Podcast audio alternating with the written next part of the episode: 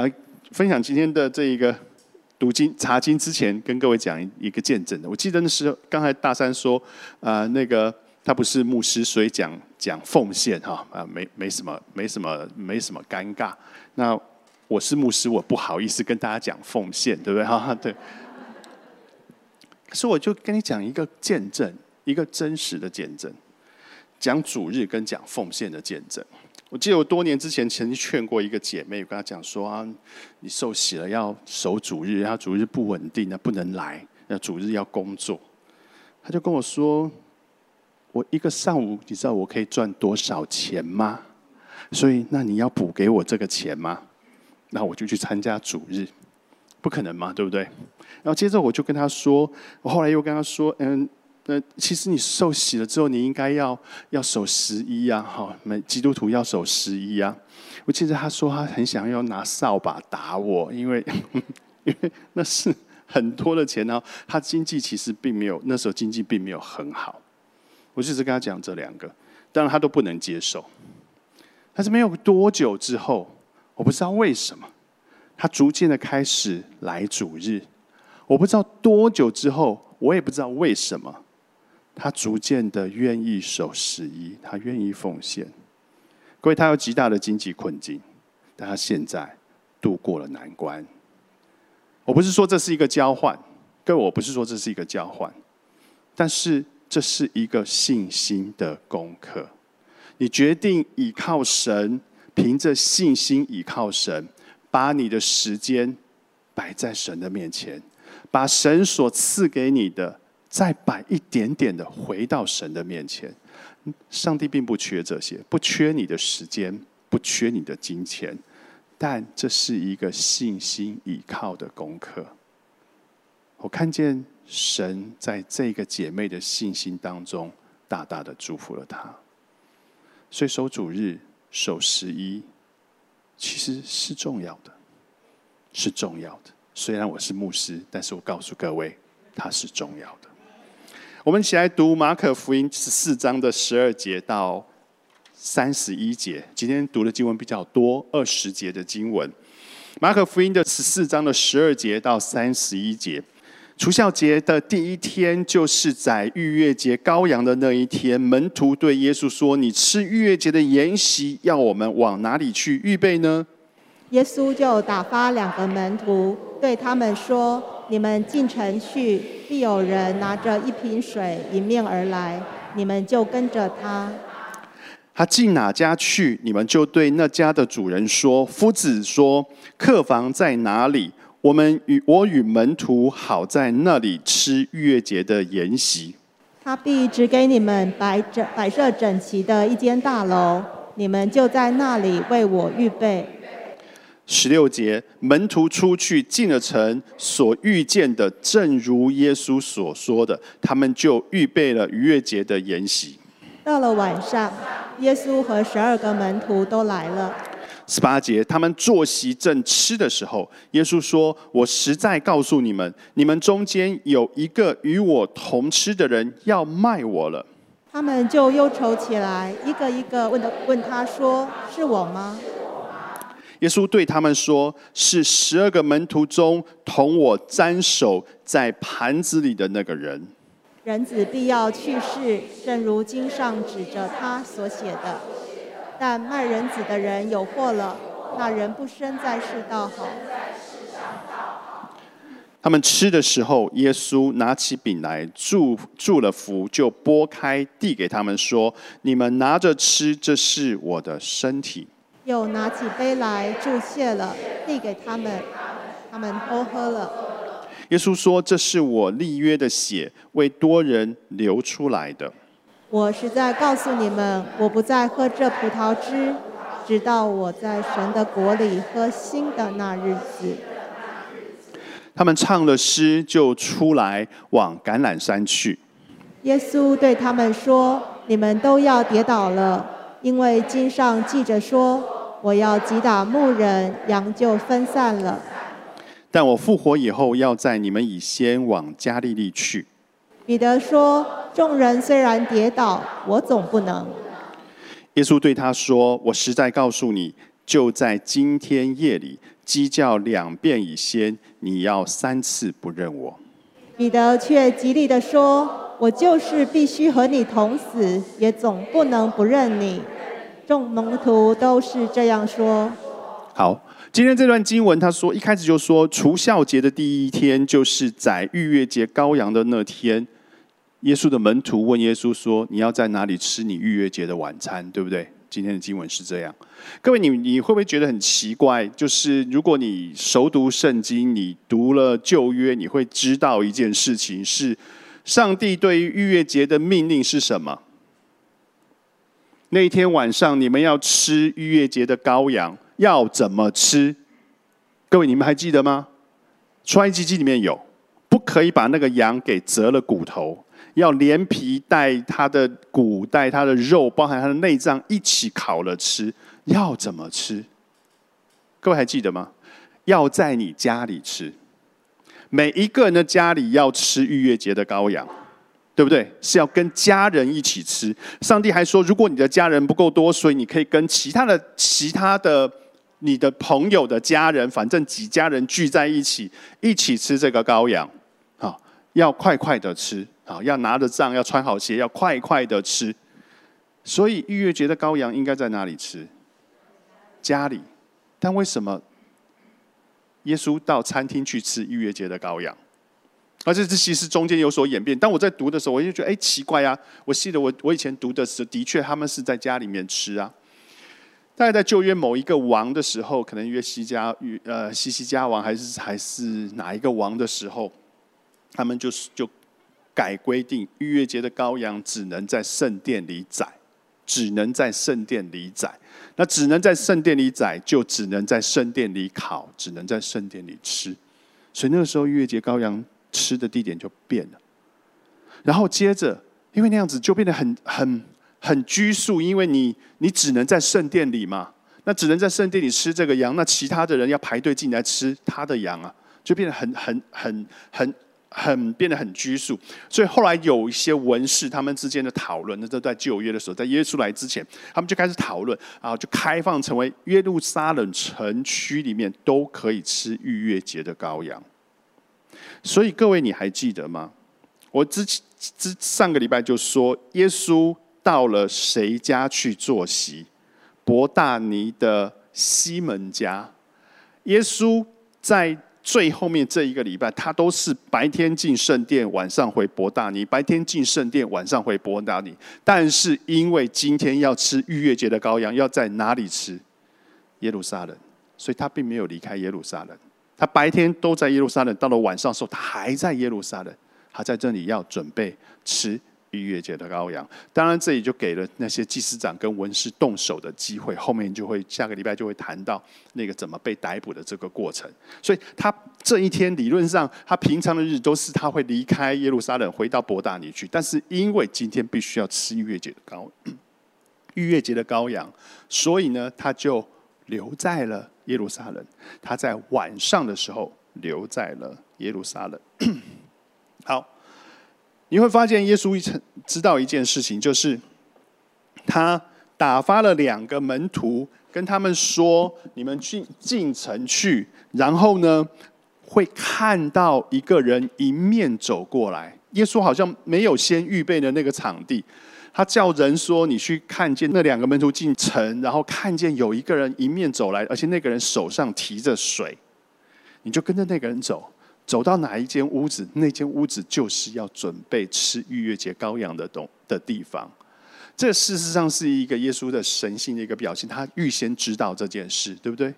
这整件事他都知道，他预先知道这件事。而这两个门徒呢？马可说是这两个门徒，但事实上路加说这两个门徒是谁？是彼得和约翰。哦，是彼得和约翰跟着耶稣，呃，跟着这个提水的人走回了那个人的家。然后走回了那个家，马可福音我们刚刚读到十四章的十五节，他就说：“呃，他就必指示你们一间摆设呃摆设整齐的一间大楼，你们就在那里为我预备。各位，这一间大楼还蛮有名的，还蛮有名的。当然，现在你去看吃月节晚餐的那一个楼，在。在耶路撒冷，我不知道是不是还是那个时候的那一栋楼了，还不知道那是不还是那一栋。但是在这栋楼曾经发生过很多的事情啊。逾越节的晚餐在最后的晚餐在这个地方吃。历史上会说，当耶稣受难之后，他的十一他的十一个门徒没有离开耶路撒冷，他们在哪里聚集？他们在这栋楼里聚集。马可福音十六章说，有十一个门徒坐席的时候，耶稣向他们显现。所以在这一个地方，在这一栋楼里面，门徒们没有离开，门徒在那里聚集。耶稣复活之后，第一次向门徒显现的地方就在这个地方。然后呢？《使徒行传》第一章历史，如果你按照历史的推演，《使徒行传》第一章就提到了门徒们在一起聚集，而且有一次最多的人是一百二十个人聚集在那一栋楼里面。他们在干嘛？他们在一起祷告。他们在一起祷告。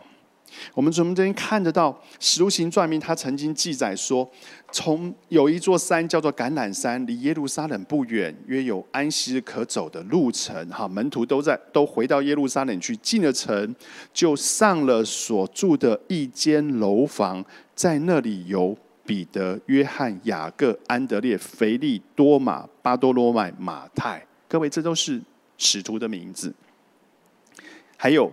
亚勒菲的儿子雅各，分瑞党的西门，雅各的儿子或是兄弟犹大，还有跟耶稣的母亲玛利亚在一起干嘛？祷告。从这一撮小小的人开始祷告，祷告，祷告，祷告，到后来有一百二十个人一起在这栋楼里祷告。各位，当这一件事情他们一直不断在这里祷告的时候，过了没有几天，五旬节到了，圣灵第一次降下来，许多的人都说起别国的话来。使徒行传第二章里面的故事，也在哪里？也在这一栋楼，在这一栋楼里发生。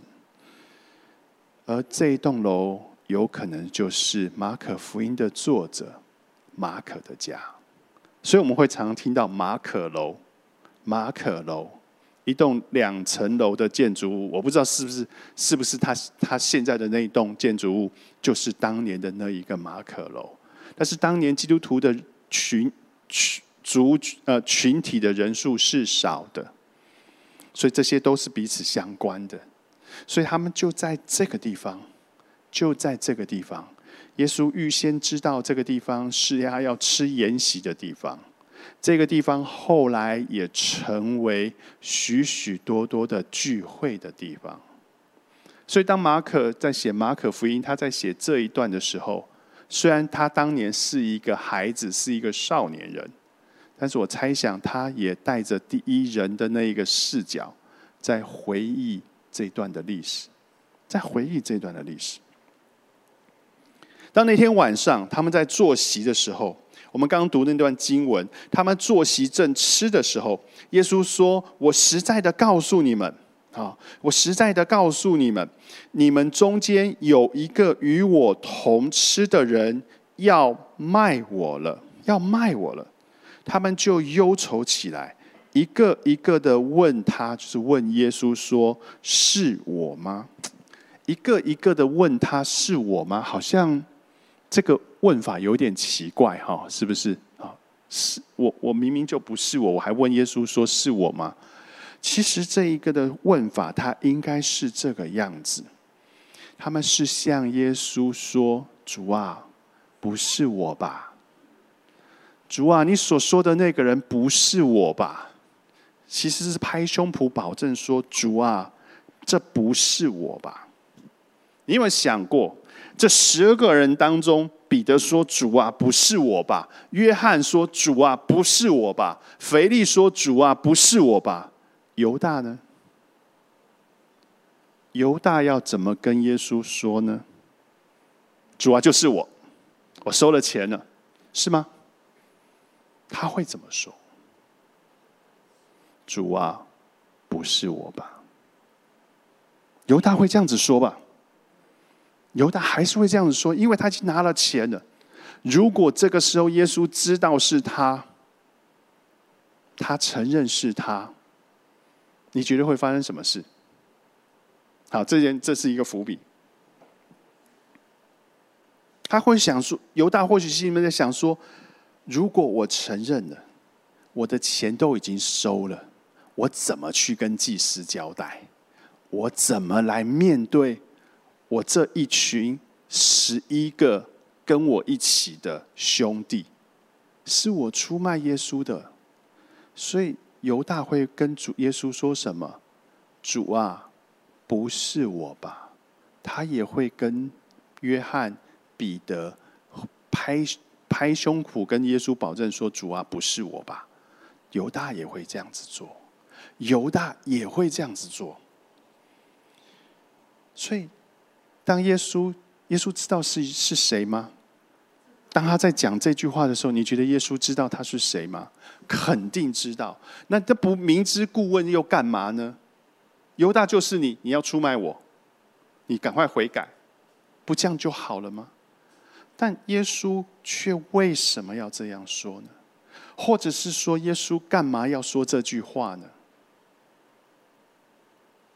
你有没有想过这个问题？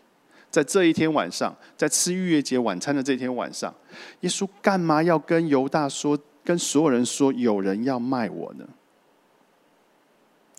我猜测，我不知道原因，但我猜测，他或许是要给犹大一个。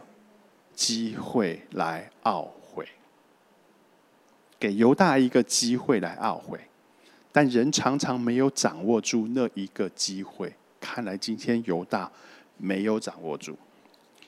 接着，耶稣二十节就对他们说：“是十二个门徒中同我沾手在盘子里的那个人，人子一定会要去世，正如经上指着他所写的。”但卖人子的人有祸了，那人不生在世上倒好。前面讲有人要卖我，后面又在讲是那十二个门徒当中，与我在那一个酱汁盘子里面一起沾苦菜酱汁的那一个人要卖我。那一桌十二个人，十三个人包含耶稣，大家都曾经在那个酱汁盘里面沾过酱汁。但他就说，在这一桌当中有人要卖我。前面说你们当中有人要卖我，后面又说在这一群人当中有人要卖我，表示耶稣基督的肯定，表示耶稣基督的肯定。但他也同时给了犹大第二次的机会，给了犹大第二次的机会，要不要悔改？马可福音只提到这个地方，约翰福音就说。耶稣沾了一块饼给犹大，犹大吃了以后，撒旦就入了他的心。可是事实上，撒旦早就已经在他心中动工了。他那时候就决定了，纠结之后他就决定了。然后耶稣对他说：“你要做的，快去做吧。”其实他好像为他开了那个绿灯。你要做什么，犹大你就去做吧。所以犹大就出去了，就出去去了。当犹大出去了之后。耶稣在其他的福音书里面就颁布了，像约翰福音就颁布了彼此相爱的命令啊，许许多多的命令。但那一天晚上最重要的事情就是设立了圣餐。所以耶稣基督在这我们刚刚读的经文，他们吃的时候，耶稣拿起饼来祝福了，就拨开说：“这是我的身，你们拿着吃，这是我的身体。”又拿起杯来注谢了，就递给他们，他们都喝了。耶稣说：“这是用我立用，这是我立约的血，为多人流出来的。”各位，耶稣这个动作其实很明显的有很强烈的那个意涵在当中。这是我的身体，拨开为你。为你的，我这是我的血，是立是立约的血。各位，以前的约定一定是要必须要要杀杀牛杀羊才有那一个立约的那一个效力。这是立约的血，意思东西意思就是有人必须要死。耶稣基督在这天晚上已经很明显的、很明确的告诉他们说自己将会死。将会死，在这一天晚上将会死。他很明确的告诉了他们。然后呢，耶稣基督呢还说了一件事情：十四章的二十五节，我实在的告诉你，我不再喝这葡萄汁，直到我在神国的神国里喝新的那日子。意思就是，今天晚上喝完了之后，我就不再喝了。我没有机会再跟你们一起剥饼分杯，我没有机会再跟你们一起喝了。但有一天，我们要在一起喝，什么时候？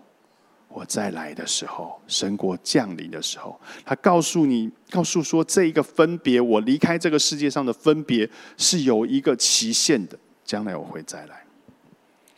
如果你是那群门徒，你在那天晚上，你听到你的夫子讲了这些，算是奇怪哈，奇怪的话，你心里面在想什么？你会想什么？其实我们要必须。必须要去想那些门徒。当我们现在回头来看啊，你们真的是很笨，你怎么都看不出来耶稣基督所做的。但是你必须要在想那个时候的，他们会想什么？他们会觉得很奇怪，他们会很惊讶，他们甚至会不知道耶稣表达的是什么。耶稣表达的是什么？接着我们再往下看。耶稣预先知道自己将会受难，耶稣预先知道犹大会出卖自己，耶稣预先知道在哪里要吃逾越节的晚餐，耶稣也预先知道了后面门徒会抛弃自己这件事，耶稣都知道，所以他就跟他们说：“你们都会跌倒，你们都会跌倒。击打牧人，羊就分散。谁是牧人？”耶稣就是那牧人，羊就是他跟随的那一些的人，所以呢，羊会分散。彼得这个时候就说：“就算众人跌倒，我总不能，我绝对不会，主，我绝对不会。”耶稣对他说：“我实在的告诉你，就在今天夜里鸡叫两遍以前，你要三次不认我。”耶稣那彼得就极力的说：“我就是必须与你同死，也不能不认你。”大家都这样子说：“好，我跟着你一起死啊！上刀山下油锅，我都会跟你在一起。两肋插刀在所不辞，我一定跟你在一起。”彼得的想法被记载了下来。我们总是嘲笑彼得啊，彼得，你真的是一个信心软弱，遇到了危难你就逃跑的一个家伙。各位，我告诉你，在这十一、这十二个人当中，彼得的失败失败不是最大的，只是他话讲的太满。声音比较大，彼得好歹还跟着耶稣进了那一个审判的那个院子，其他的人呢？其他的人呢？都逃跑了。所以这一天晚上，耶稣既然就已经知道犹大要背叛他，他两次劝他，他仍然要这样做。因为耶稣已经知道彼得、约翰这一些门徒会抛弃自己。他预先讲了，他们根本没有听进去。这些人没有道义。如果是你，如果是我，我会想说：我都知道，我知道犹大要背叛我，我知道彼得要抛弃我，我知道我要上十字架，而我上十字架的目的，居然是为了他们。你觉得耶稣心里面会想什么？你知道我我喜欢看电影，呃，那个《教父》，《教父》你们有看过吗？《教父》一二，《教父》一二里面常常在总是在演什么？家族里面出了叛徒，不知道谁是真正的叛徒，所以男主角艾尔帕西诺就开始找叛徒。《教父》一是艾尔帕西诺跟马龙马龙白兰度演的，《教父》二是艾尔帕西诺跟劳勃·迪尼诺演的，就在找叛徒。当他们找到一个叛徒之后，他们不会把马上把叛徒杀掉，他们会养着叛徒，对他很好，因为这样子可以挖出更多的叛徒，然后一起杀掉。教父是这样演的，总是在餐桌上杀人，总是在吃饭的时候杀人。教父是这样演的，但是。教父里面这一些的叛徒，这一些人能够面对这些叛徒的时候，他们不是不是饶这些叛徒不死，那些主角更没有替那一些叛徒死。但我们今天所读到的这一段故事，耶稣基督为那一些为那个叛徒，那一个犹大，为那些胆小又不能保护自己的叛徒彼得、约翰，而死在十字架上。教父如果这样子演，大概没有没有人要看。但事实上，就这样子发生了。他就是这样子发生的。为什么耶稣明知道这一些，他却还愿意为了这些人上十字架？为什么？有没有想过这个问题？为什么？我只有一个，姑且说它是一个古老又陈旧的答案：因为爱。因为爱，因为他爱犹大，因为他爱彼得，因为他爱约翰，他爱安德烈，因为他爱那一个披着布又逃跑的少年人马可，他愿意为他们上十字架。他也爱你和我们。当我们看门徒的失败的时候，我们或许会觉得说，这些人真的不中用。我们或许心里面有一丝的嘲笑，但是各位，我们有没有想过，或许你我就是这样子的人呢？或许我们就是这样子的人呢？或许我们曾经得罪神，或许我们现在仍然在得罪神，我们还在犯一些不该犯的罪。你觉得上帝知道这一些吗？他知道，他知道这些，但是耶稣爱我们。所以他为我们过去的罪死，为我们现在的罪死，为我还没有犯的罪，他也死。所以当我们在笑这些门徒的时候，其实眼光回到我们自己的身上，回到我们自己的身上。你觉得耶稣基督是为了谁上那一个十字架呢？你觉得耶稣基督知不知道？我们现在过去所做的这一切呢？这是我们要去想的这个问题。其实马可福音，马可用第一视角来写了这这一段回忆，他不是只是为了他自己要去回忆耶稣，他也为了当时他的那一个读者。马可福音的读者在那个时候已经面临由呃罗马政府极大极大的逼迫。信耶稣有可能会丢命，有可能会失去工作、失去生意，很大很大的逼迫。在逼迫当中，有非常非常多的人离开了教会。马可记录了那一天晚上，所有的门徒是如此的不堪，又如此的软弱的故事。他是要告诉这一些人。你所你所爱的那一个彼得，那一个信心伟人的彼得，那一个耶稣说教会的钥匙要交在你手上的彼得，他曾经是那一个三次不认主的人。你们现在看到的马可，我是那一个写马可福音的马可，那一个这些事情都在我家里发生的马可。你们觉得我好像那是那个属灵伟人的马可，在那一天晚上。我也是把我的衣服脱了、丢了、逃跑的那一个人。所以，耶稣早知道我们这些人在那一天晚上是如此的软弱，但他却给我们的机会，使我们能够回头，使我们能够跟你们在一起，成为今天的教会。他在鼓励那一些。曾经想要放弃这个信仰的人，曾经在那逼迫当中想要逃离，甚至已经逃离的人，回头主一样接纳你，回头主一样接纳你。各位，其实，在这个时代，我们不太会因为信因为逼迫而逃离信仰，我们反而容易因为什么而离开信仰？诱惑。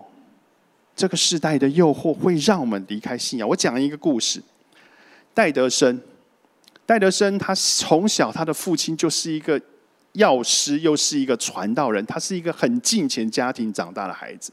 戴德生从小的时候，他的父亲、他的母亲就告诉他们说：“你们要去，你们要为中国祷告。中国有四亿的人口，但是当时只有六个传道宣教士在中国。”所以戴德生从小就立志要成为宣教士，但是当他年纪渐长的时候，他觉得他没有办法胜过他里面的罪恶，他想要用靠着修行、靠着锻炼来来来面对他里面的罪恶，他发现他做不到。他做不到之后，他怎么办？他就决定自我放弃。于是他说：“既然我做不到，我克服。”不了我里面的罪恶，那我不如放纵我自己吧。于是戴德生就放纵在所有世俗当中的一切的厌乐当中。他的妈妈、他的爸爸为他伤透了心，可是这个孩子就放掉了这一切，他就放掉了这一切。他的妈妈、他的妹妹不断的为他祷告，但是没有用。有一天，戴德生的回忆录写，他十七岁的时候，他在他父亲的书房里面发现了一个单张。那个单张是他爸爸常常就是印了之后，常常去传福音时候用的单张。这个单张上面写的东西，其实是我现在讲给你听，你都会觉得不是一个。很吸引人的故事。这个单张上写了一个矿工的故事。这个矿工因为生了病，他快要死了。在过世之前，有人向他传福音，有人读圣经给他听，就读了我们今天所读的这段耶稣受难的这一段故事给这个矿工听。然后这个矿工听见耶稣在十字架上说成了，这个矿工说：“那我要受洗。”那个单张上只印这一个故事啊。你觉得这一个故事会吸引你吗？